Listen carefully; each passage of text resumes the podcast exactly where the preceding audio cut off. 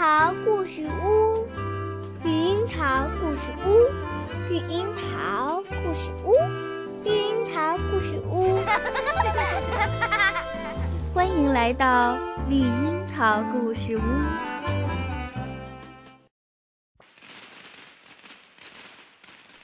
亲爱的宝贝，你们好。今天时间已经来到农历的腊月二十八。还记得我们在以前的故事里面说的那只河北邯郸的过年民谣吗？二十八把猪杀，二十九做黄酒，年三十儿家家捏饺子。其实呀，我们国家每个地方都有自己的过年民谣。比如说，在北京的民谣就是这样的：二十八把面发。二十九蒸馒头，三十儿晚上熬一宿，大年初一扭一扭。看看这两个地方，其实啊离得很近了，可是他们过年的民谣都不一样。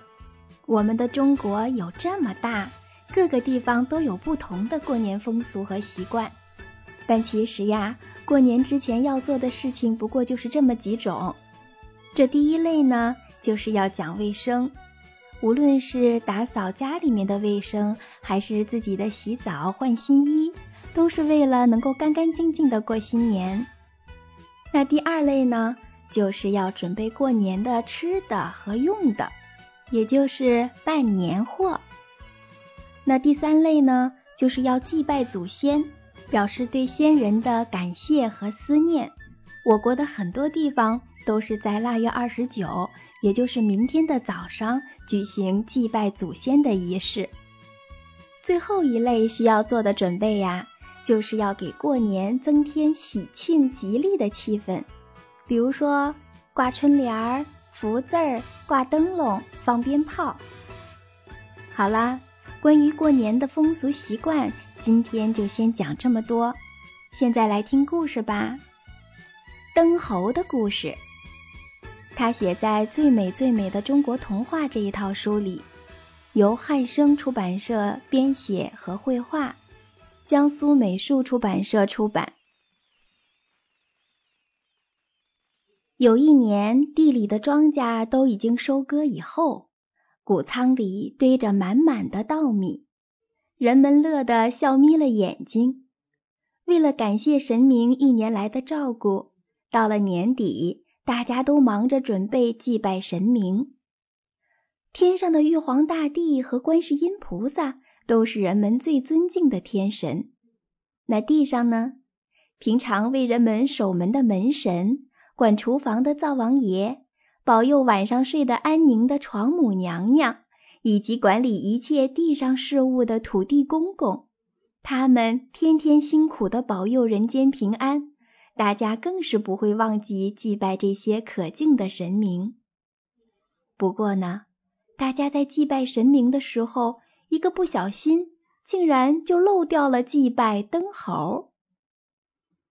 灯猴原本是古代的油灯，他发现人们忘了祭拜他，非常生气地说：“我一年到头辛辛苦苦的工作，为人间照明，全身都被熏得乌黑。”人们却不拜我，实在是太可恶了。小朋友们，你们瞧，灯猴是不是一个比较小气的神呢？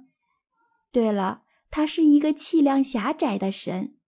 他越想越生气，恨恨地说：“哼，人类竟敢瞧不起我，我一定要报仇。”于是他就摇身一变。变成一只满身油污的猴子，跑到天上向玉皇大帝告状去了。他说：“地上的人们现在都变坏了，他们都不肯种田，只顾享乐，田地荒废了都没有人管。”灯猴随手朝人间一指，玉皇大帝拨开云头向下一看，嘿，果然田地里光秃秃的。一个人影也没有。玉皇大帝一时忘记了，人间早已收获完成了。人们现在并不需要下田工作。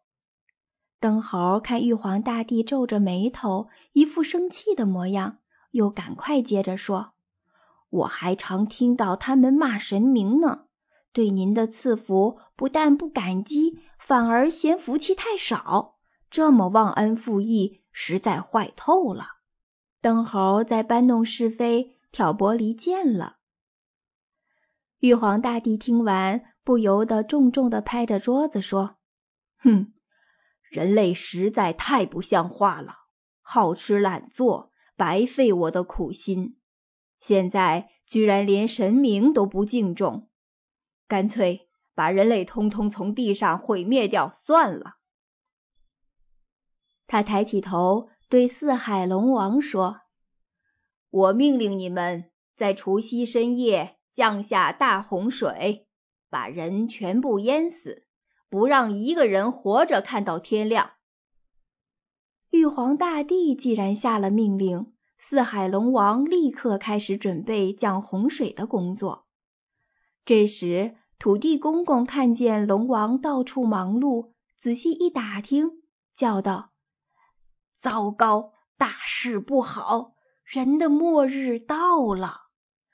土地公公心里真着急呀，连忙把消息告诉床母娘娘、门神和灶王爷这些平常住在人类家里的神。大家慌成了一团，说：“人类太可怜了，辛苦工作了一年，才休息几天就要被处死，我们要赶快想办法救他们呀！”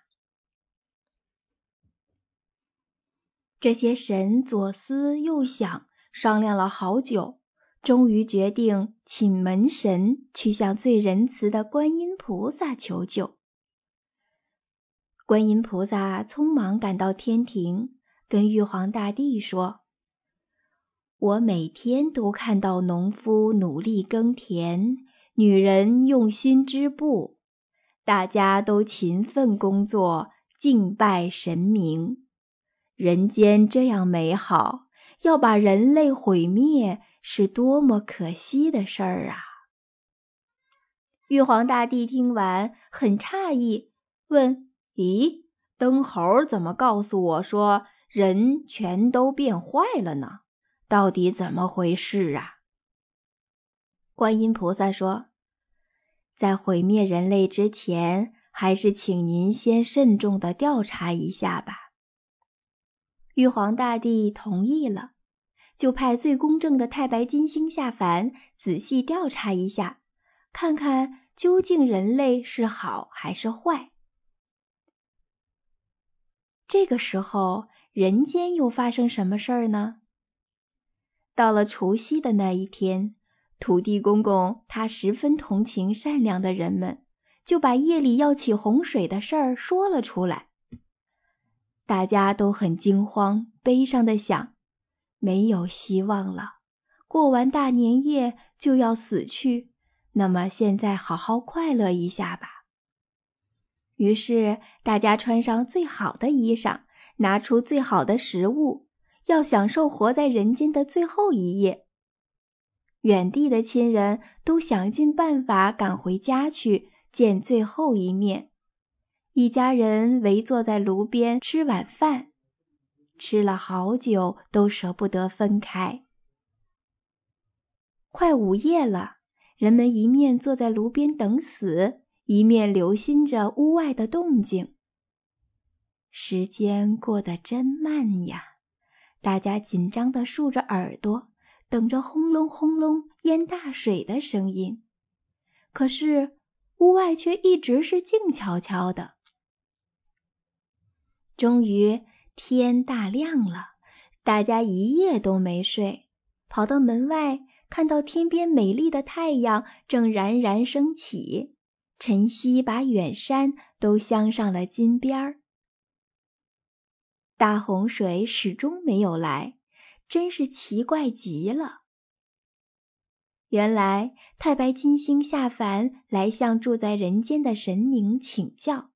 才知道人们平日工作都很勤奋，只有在过年前后才休息。他又经过仔细调查，明白是灯猴向玉皇大帝说了谎，才惹来这一场灾难。玉皇大帝听到太白金星的调查报告，便临时取消了降洪水的命令，并重重处罚了灯猴。现在平安了，人们知道死亡的危机已经过去，高兴地跳起来，大家放鞭炮、敲锣打鼓，热烈地庆祝安全度过灾难。能够安全度过危难，迎接美好的新春，是一件多么快乐的事儿啊！因此，年初一早上见面的时候，都开心地互相说：“恭喜恭喜，真是恭喜呀！”小朋友们，过大年夜的时候，我们都要吃好吃的年夜饭，一家团圆，围炉守夜。年初一早上见到人，还得说恭喜恭喜。这些亲切的过年习俗，传说就是这样来的。听完故事，你们要开始练习拜年喽！恭喜恭喜，新年好！也许可以多收几个红包哦。还有啊，这几天家里大人准备过年都很忙，小朋友们你们也要帮帮忙哦。关注微信公众号“绿樱桃故事屋”，就可以每天收到我的故事啦。下次再见吧。